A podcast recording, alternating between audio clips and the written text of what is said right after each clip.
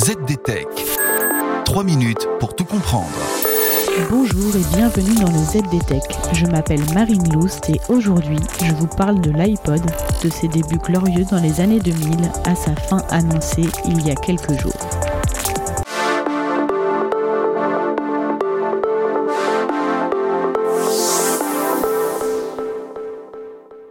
We love music. C'est avec ce slogan que Steve Jobs a lancé le premier iPod il y a déjà 21 ans. Mais le monde a bien changé et l'iPod semble aujourd'hui anachronique.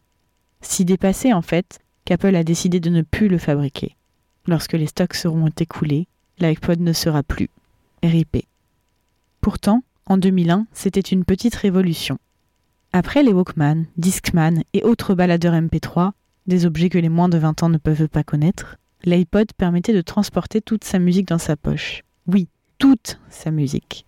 Alors oui, vous allez me dire que 5 gigas, ça paraît dérisoire. Mais à l'époque, cela représentait 1000 chansons, soit effectivement toute votre bibliothèque musicale dans votre poche, selon la promesse de la marque.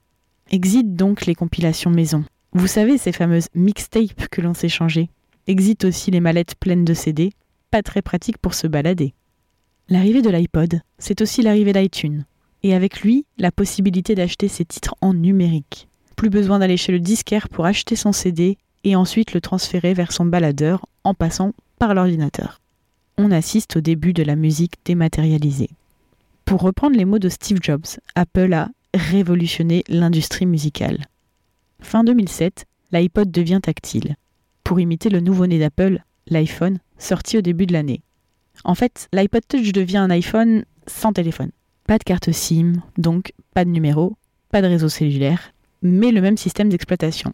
Donc, une fois connecté en Wi-Fi, vous avez accès à l'App Store comme sur votre iPhone. Mais ce n'est pas un iPhone. Et c'est peut-être bien ça le problème. Oui, c'est le début de la fin, car l'iPhone démocratise le smartphone. Et bientôt, tout le monde en a un. En même temps, les usages changent et la musique numérique devient omniprésente. Les services de streaming comme Spotify et Deezer dominent le paysage musical. Et ces services, vous y avez accès sur n'importe quel smartphone. Résultat, l'iPod ne trouve plus son public, et Apple renouvelle de moins en moins sa gamme, jusqu'à programmer sa fin. L'annonce de cette mort relancera peut-être les ventes de cet appareil iconique. Un dernier sursaut avant l'extinction?